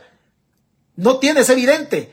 Si alguno de ustedes ha ido a solicitar visa norteamericana a la embajada en El Salvador, usted es, es un juez que usted sabe que por requisitos mínimos, por requisitos mínimos, por ejemplo, Yanira llevó todos los documentos y entre ellos eh, la solvencia policial y de antecedentes penales. Hay casos en El Salvador donde la persona que va a peticionar la visa no se la entregan cumpliendo con todos los requisitos porque de repente al oficial de migración se le ocurrió preguntar o investigar más y le dice, mira Juanita, vos estás pidiendo visa, sí, pero vos llenas todos los requisitos, pero fíjate que tu papá se quedó mucho tiempo en Estados Unidos en razón del permiso o el tiempo que le autorizamos con la visa, o fíjate que tu papá tenía visa y se quedó de indocumentado en Estados Unidos. Por el hecho de que el papá se haya quedado en el, en el caso, en el caso de la que peticiona visa, visa, perdón, no le dan visa a la persona, aunque cumpla con los requisitos, pero el papá se quedó en Estados Unidos en carácter de indocumentado. En el caso de esta muchacha que la capturan, Es evidente, es evidente que esta visa, si se le otorgaron, es porque la muchacha cumplía con todos los requisitos. ¿Cómo es que estando en Estados Unidos y regresando a El Salvador después de que se le expiró o le venció el permiso que le habían otorgado los norteamericanos, cómo es que la capturan y ahí sí ya la perfilan como pandillera? Y ahí sí ya la perfilan como pandillera. ¿Cómo, cómo es posible, cómo es posible eso? Es evidente de que la muchacha la detienen en un cumplimiento de cuotas nada más como una política pública del gobierno para reprimir a gente inocente. Esta muchacha, sin saber más de ella, esta muchacha es inocente. ¿Y el régimen qué fue lo que hizo? Capturarla. ¿Para qué? Para seguir justificando de que están capturando pandilleros, cuando en realidad esta muchacha no es pandillera. No es pandillera, sino los gringos no le dan visa. Honestamente le digo, no le dan visa. Es, es otra cosa, es, es otra cosa. Pero bueno, sigamos. Esto lo hablaba la madre de Yanira. Dice la mamá de Yanira, sigue. ¿Usted cree que si ella debiera algo en El Salvador hubiera vuelto de allá? Si ella ya tenía, ya estaba aquí en Estados Unidos y había pasado un año, si ella hubiese tenido problemas en El Salvador, lo más correcto era que Yanira se hubiera rebuscado por quedarse en Estados Unidos en carácter de, de indocumentada pero no se quedó, regresó a El Salvador. Ella sabía que no tenía ningún problema con la justicia salvadoreña. Oh, pero los soldados y el régimen le endosó una responsabilidad de la que Yanira no tiene y está presa. Y me va a decir usted, es que este defiende pandilleros. Es que es evidente. Estos casos no ameritan prueba. ¿Por qué? Porque son contundentes en su experiencia. Son contundentes. En las pruebas contundentes no se necesita prueba. Es evidente lo que la señora dice, tiene toda la razón. Pero ella no debe nada, dice. Ella es una joven trabajadora, relata la madre de Yanira, quien asegura también que el soldado al que le mostró los documentos de su hija se disculpó. Son órdenes de arriba que tenemos que cumplir, le dice el soldado. El militar no se refería a una orden para capturar específicamente a Yanira, sino a la directriz de las jefaturas policiales de cumplir cuotas diarias de arresto, que llegaron a ser de mil detenciones al día desde que inició el régimen de excepción con documentos en mano y todo. La inmensa mayoría de las cerca de 65 mil personas detenidas durante el régimen de excepción no son líderes de, pandillas, ni siquiera son todos pandilleros, según los recuentos del mismo gobierno y de las organizaciones en El Salvador. Según su familia, se llevaron a la cárcel para cumplir una cuota, o como a Carla Raquel García Cáceres, una joven embarazada que perdió su bebé cuando estaba presa. En el caso de Carla Raquel, a quien su madre solo ha pedido, solo ha podido ver dos veces desde junio del año pasado, la única prueba es un acta firmada por agentes policiales que ni siquiera fueran, fueron quienes la arrestaron. Y hay más relatos. Oiga, y con estas cosas, usted a mí me va a venir a justificar de que todos los detenidos en El Salvador, los procedimientos están bien hechos. O sea, solamente porque se le ocurre al policía o porque se le ocurre al militar. Señores soldados, el soldado que levante el arma contra un pueblo no es soldado, no es soldado, es sicario, es mercenario. El militar que no defiende el verde olivo con honor y cumple órdenes al margen de la ley. El militar que no tiene honor no merece ser militar. No merece ser militar. Y aquí es donde yo vuelvo, vuelvo a apuntar los cañones hacia los comisionados policiales y al alto mando de la Fuerza Armada. Coroneles y generales y comisionados policiales, ustedes pueden parar esto. Al pandillero, si ya cometió errores vulnerando la ley, métanlo preso. Métanlo preso. Ahí nadie puede decir de que la gente eh, va a estar al margen de la ley. Todo el que pisa la ley y las cosas no las hace bien, pues tiene que cumplir, tiene que pagar las consecuencias de sus actos. Absolutamente. Absolutamente. Pero toda aquella persona que no es pandillera y que injustamente se la están levantando, ustedes la van a pagar. Ustedes la van a pagar. Y se molestan cuando yo los, cuando yo los increpo de manera directa y no tengo otra manera de hacerlo. No tengo otra manera de hacerlo. Y yo no, no sé quién es esta, esta muchacha Yanira. Yo no sé quién es Yanira o quién es Carla Cáceres. Tampoco sé yo quién, quién es Carla, eh, Carla Cáceres. Lo que sí estoy consciente es que hay que elevar la denuncia porque estas cosas no pueden estar pasando. Pero necesitan que pasen. ¿Por qué? Porque quieren atemorizar y amedrentar a la población. Eso es lo que quieren. El salvadoreño sí está consciente de la crisis, la que la crisis económica y esta crisis política está golpeando a las familias. Sí está consciente absolutamente de eso, pero no van a levantar la voz nunca porque tienen miedo que al levantar la voz y al denunciar les va a llegar la Fuerza Armada y la Policía Nacional Civil a arrestarlos y a inventar una ficha policial. En este caso es donde digo yo, donde digo yo, son delitos que van a quedar ahí para la posteridad y que no van a prescribir en el tiempo. Son delitos de lesa humanidad y no van a prescribir. Y aquí es donde yo les vuelvo a, repetir a ustedes, a ustedes. Ustedes actúen como comisionados policiales y después también pónganse en las zapatillas o en los zapatos de padre de familia. A ustedes les gustaría que de manera arbitraria y abusiva un gobierno se vaya encima de su familia, comisionados policiales. Es que es con ustedes, porque ustedes como PNC legitiman el actuar o la operatividad de la Fuerza Armada. La Fuerza Armada no tiene potestades de hacer un procedimiento de esa naturaleza, pero que el régimen de excepción le da este actuar. Pero ustedes, Policía Nacional Civil, ustedes legitiman el acto de la Fuerza Armada. Ustedes lo legitiman. El soldado captura captura, pero por excelencia, por constitución, la PNC es el cuerpo garante de auxiliar a la Fiscalía en la investigación del delito. El soldado se lo remite a ustedes en calidad de Policía Nacional Civil. Aquí donde nace el problema. Los soldados capturan de manera abusiva, pero ustedes en la PNC están legitimando el abuso del soldado. El abuso del soldado. En este caso, ustedes no pueden hacer nada, comisionados policiales. Ustedes no tienen los coyoles suficientes para decirle al presidente de la República que pare esta persecución de inocentes y metan presos a los pandilleros. Porque si se trata de meter presos a pandilleros, quiero decirles que ahí en, el, ahí en, el, en, la Asamblea Legislativa hay dos pandilleros. Hay dos pandilleros. Pero si se trata de meter preso al delincuente comisionados policiales, también a ustedes les recuerdo que hay un expediente de muchos, donde muchos de ustedes aparecen por nexos con el narcotráfico y el expediente no ha expirado todavía. Ahí está, está archivado políticamente. Le voy a recordar el acto a ustedes, comisionados policiales, donde aparece Mendoza Cordero, aparece Pedro Baltasar González, aparece García Funes, aparece eh, Eduardo Azucena López y aparecen otros comisionados como el mismo, el mismo Arriaza Chicas. Les voy a recordar algo a ustedes. Ustedes aparecen en un, en un expediente policial por vínculos con el narcotráfico, incluidos los perrones, incluido este, el burro Herrera de la Feria Ganadera de Santa Ana. Ese expediente está judicializado y está suspendido en el tiempo, porque lo suspendieron en una negociación que hicieron con el coronel, eh, con el coronel Antonio Almendares del PCN, que dirigía la Comisión de Seguridad Pública, de Defensa y Seguridad Pública en la Asamblea. Ahí está suspendido ese proceso contra ustedes. Está suspendido, pero no ha expirado todavía. No ha expirado. Ustedes están relacionados en investigaciones periodísticas y en esa judicialización de muchas, de muchas, de muchos folios que están ahí. Suspendido. ¿Qué tal si alguien de ustedes el día de mañana, por azares del destino, por azares del destino, la justicia se vuelve mucho más pulcra, mucho más transparente? Y ese expediente, seguro que un día, un día ese expediente va a salir. ¿Por qué? Porque el brazo de la justicia es largo. Porque si ustedes hoy le están dando al pueblo, al inocente, le están dando, le están dando vientos, ustedes, comisionados, van a cosechar tempestades. Y el día de mañana ese expediente donde ustedes aparecen con vínculos con el narcotráfico va a salir y se va a volver a reabrir, se va a retomar en el proceso ordinario judicialmente y se, se le va a dar vida jurídica. Ahí está, políticamente suspendido. Políticamente suspendido. Tengan cuidado de los actos que están haciendo orientando la fuerza represora del Estado a través de la policía en contra del inocente. Es esa la chingadera mía en contra del inocente.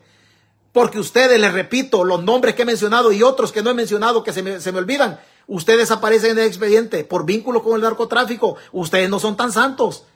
O sea, lo que han hecho con Yanira de meter la presa después de haber estado en Estados Unidos trabajando, eso no es correcto. Eso no es correcto. Y ustedes solamente, solamente se detuvo el proceso contra ustedes por la miopía política y la cobardía de los gobiernos del FMLN.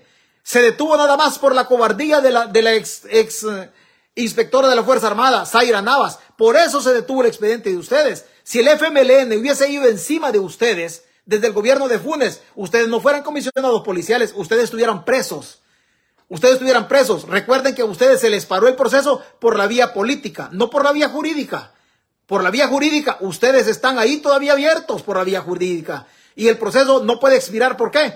porque los procesos judiciales expiran cuando la investigación no se ha iniciado. Pero el proceso de ustedes ya está iniciado. Les quiero recordar las veces que sea necesario, las veces que sea necesario recordarle ese pasito que tienen ustedes por ahí y que por azares del destino, por azares del destino, la vida política en El Salvador va a cambiar y la vida jurídica también va a cambiar.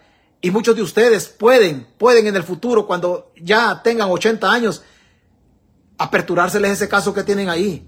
Tengan cuidado, tengan cuidado el momento de repartir herencia a ustedes, comisionados. Es con ustedes. ¿Por qué? Ustedes están legitimando el actuar del soldado. Y el soldado no está capacitado para labores de seguridad pública, pero lo extraordinario del régimen les ha dado potestades. Pero ustedes están legitimando y ustedes saben que están haciendo las cosas mal.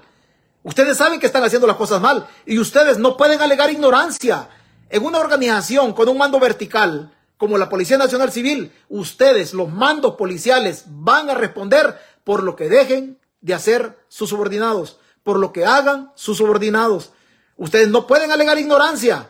Sus policías andan en los cantones y caseríos o en cualquier calle, pero ustedes están en los despachos, en las delegaciones, en las subdirecciones de policía o en las dependencias de la Policía Nacional Civil y ustedes tienen gente bajo su mando vertical, bajo su mando vertical y ustedes saben de qué les estoy hablando. Ustedes, aunque estén sentados en el escritorio, ustedes van a responder por lo que sus subalternos hagan o dejen de hacer en el terreno. Si sus subalternos violan derechos humanos, ustedes van a responder también y de manera subsidiaria el Estado de manera subsidiaria el Estado. Ustedes están creyendo de que un día no va a llegar a un feliz término esto. Acuérdense, les vuelvo a repetir, ustedes vienen de la Fuerza Armada. Ustedes vienen de la Fuerza Armada y ustedes se acuerdan de la Tandona, ¿verdad? Ustedes se acuerdan de la Tandona, de la promoción que administró la guerra ya para terminar. Que la experiencia que pasaron militares en la época de la guerra que les sirvan a ustedes, comisionados, que fueron tenientes en la época de la guerra, y ustedes vieron a muchos coroneles que hoy andan huyendo, quizá por ahí, haciéndose los locos, porque no quieren que los, los, las, algunos procesos se aperturen, como el calabozo y otras cosas que aparecen por ahí. Si ustedes ya vieron de que los jefes, sus oficiales, los jefes superiores de aquel tiempo tuvieron problemas con la justicia, pongan las barbas en remojo, porque los próximos pueden ser ustedes seguramente por la miopía política con lo que están actuando y la cobardía al momento de enfrentar el régimen que los tiene ahí. Pero como claro, el dólar tiene olor y la tripa se llena comprando cosas con el dólar, ustedes se han plegado a la dictadura de Bukele y ustedes le dan sustento para reprimir al pueblo inocente.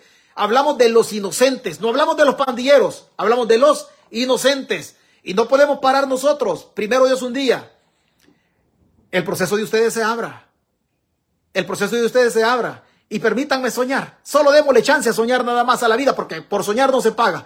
Comisionados y por aquellos azares del destino la vida me pusiera a mí en un lugarcito donde yo pudiera administrarles a ustedes cositas del pasado, les aseguro que tendrían que mostrar la fortuna que tienen los milloncitos, porque el dinero de ustedes no está, no tiene un origen lícito de los salarios.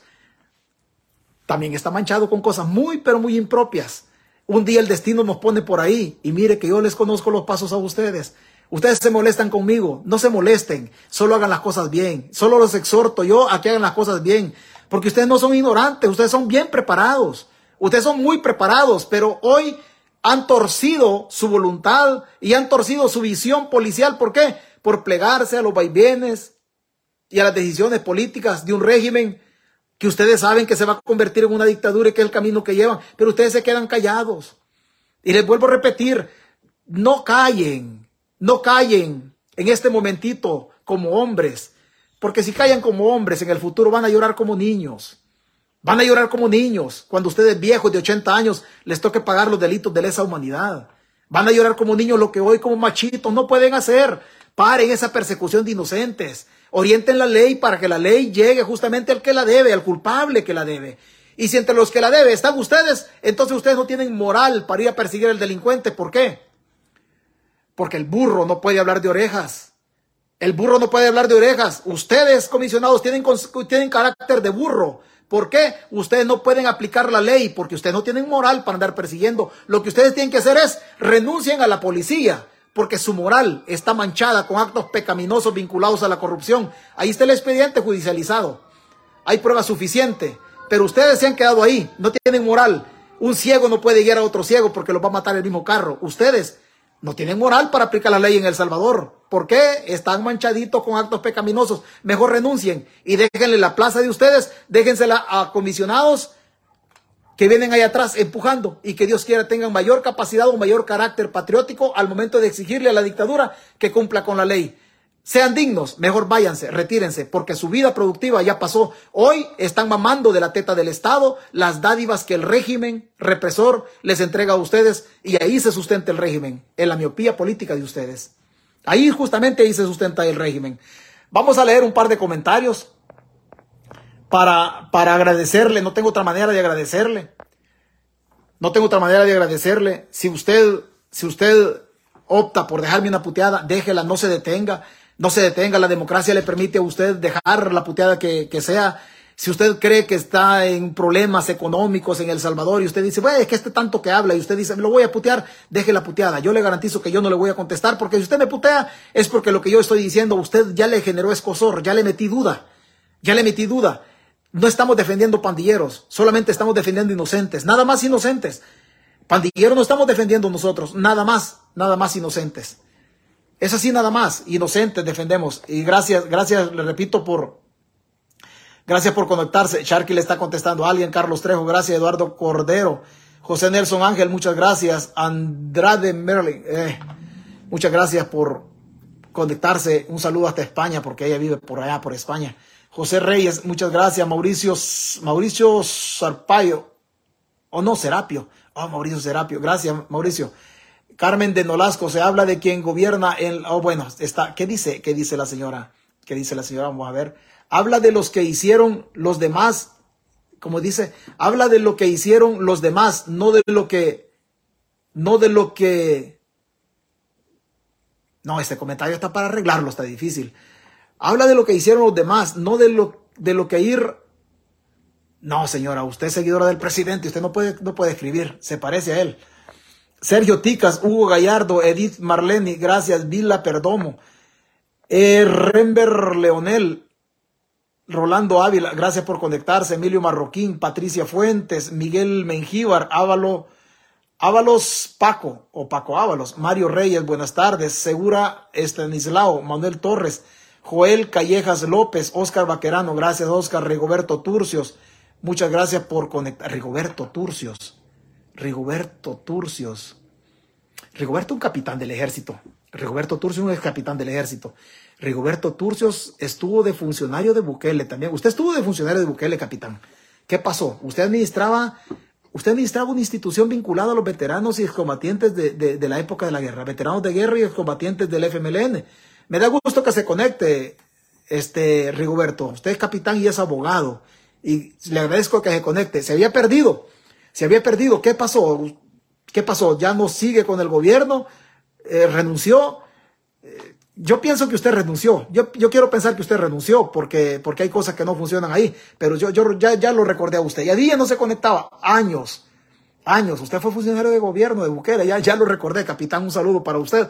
Solamente estoy recordando su paso por la política de este gobierno, para que vea que todavía me sirve la memoria. Gracias, gracias, capitán.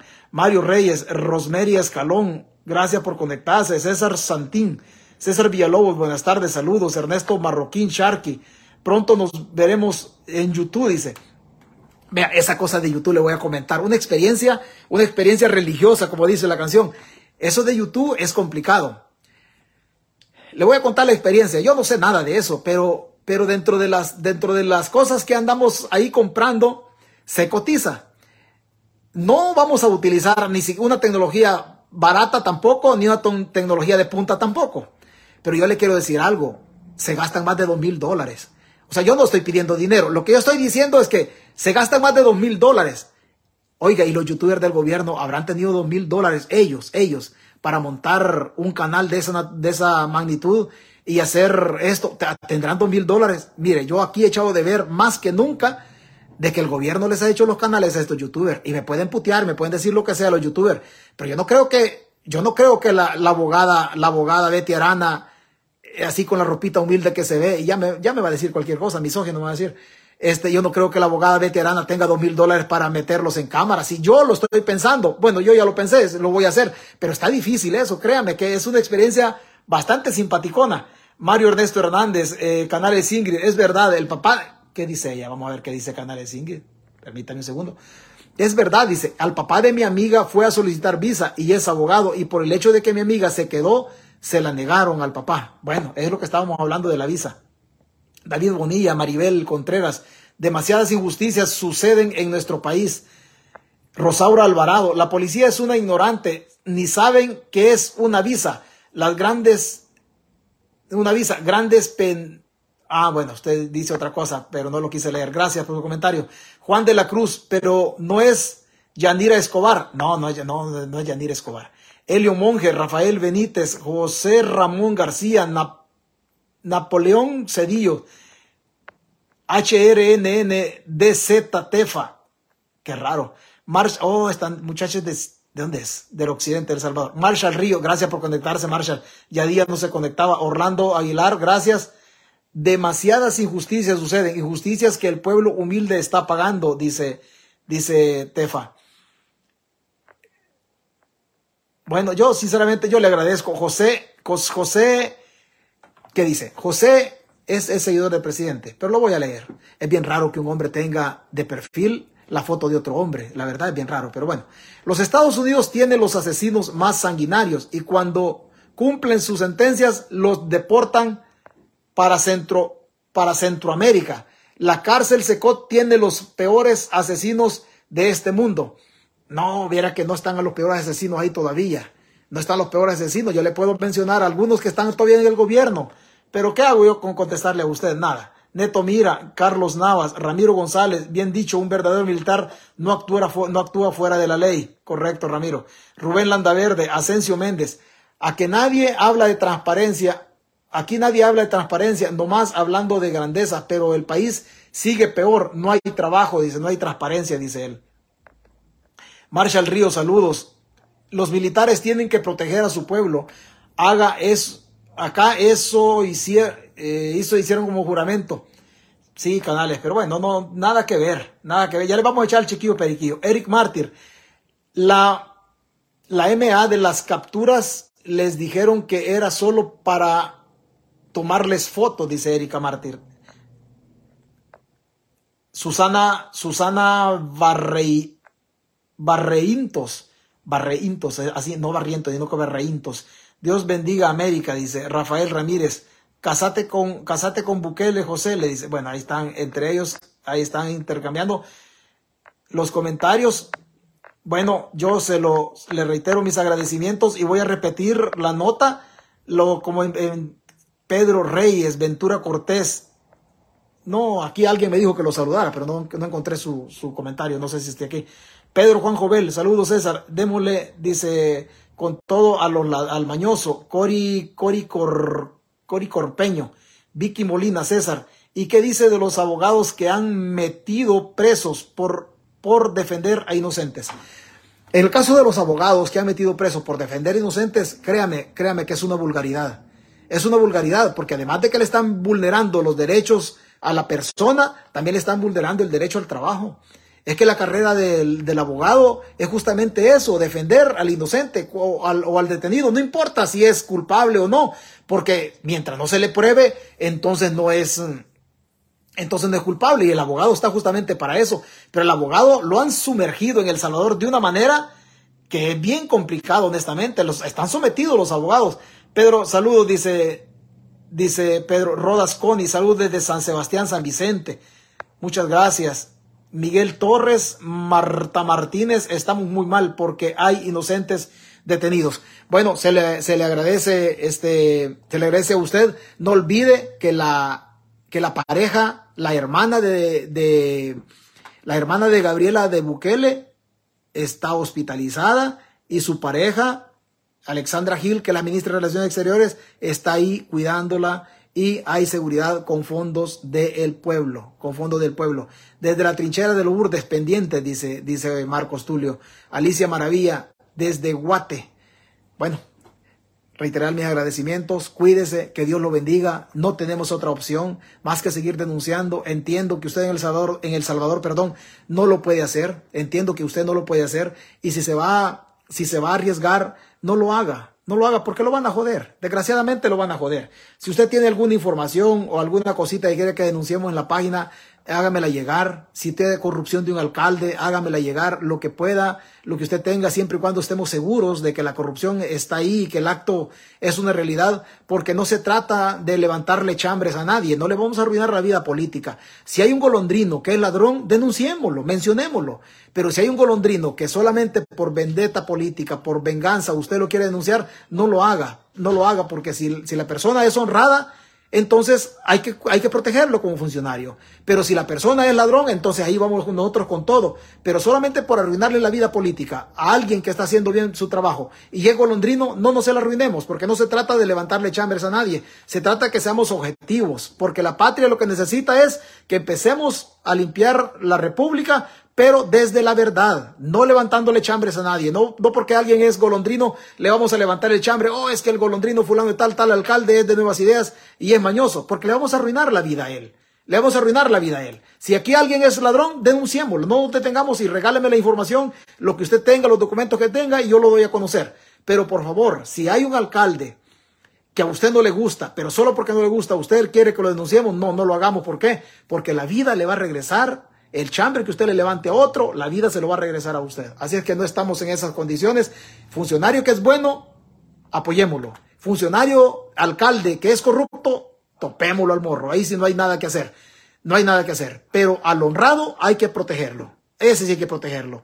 Cuídese, que Diosito lo bendiga y nos escuchamos primero Dios, si Dios permite mañana o hasta ver cuándo nos da chance, porque teníamos dos días ya de no transmitir porque, porque nos cansamos pero a ver cuándo, nos da chance. No logramos, como siempre, cubrir todo, pero, pero ahí lo comparto yo por otro lado para que, para que por otro lado se, se comparta este, este, este contenido. Así es que cuídese, que Dios lo bendiga y recuerde, ¿cómo se llamaba? Pichinte, mire, le dieron gas. No sé quién le, le ¿cómo se llama?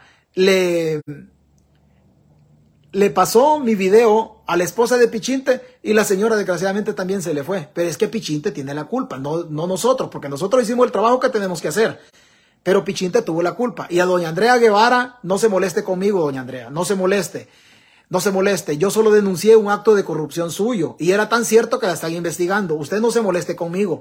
Yo solo cumplo con un deber cívico. Mi deber cívico en esta página es denunciar a los corruptos. Y era tan cierto lo que denunciamos de usted que usted corrió a unas personas del viceministerio, de los gestores, y era tan cierto que la están investigando. Y a usted posiblemente incluso hasta la procesen porque sus actos de corrupción están bien elevados. O sea que nosotros perdidos no estábamos. Pero no sé, como dice Alexia Rivas, algo Alexia Rivas, usted no se embrave conmigo. No se embrave conmigo, señora, porque usted es la corrupta, no yo.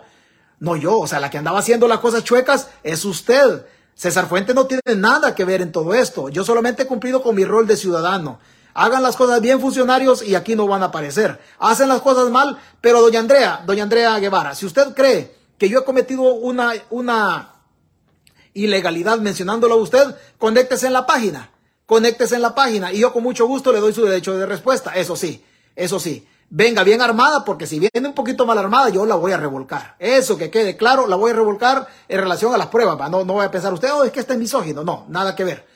Nada que ver. Pero el Pichinte se quedó sin mujer porque, porque le etiquetaron mi video. Mi video se lo mandan a la señora y aparecía yo con todos los audios de Pichinte. Ay, qué bonita está, mi amor, que no sé qué. La señora la misma tarde se le fue. Pero esos son gajes del oficio. Esa no es culpa mía. Mi obligación era proteger a las personas que andaban ahí, que Pichinte andaba como que era, como que era este rejero, rejero en corral. Entonces, eso es lo que nosotros hicimos. No hemos hecho nada malo.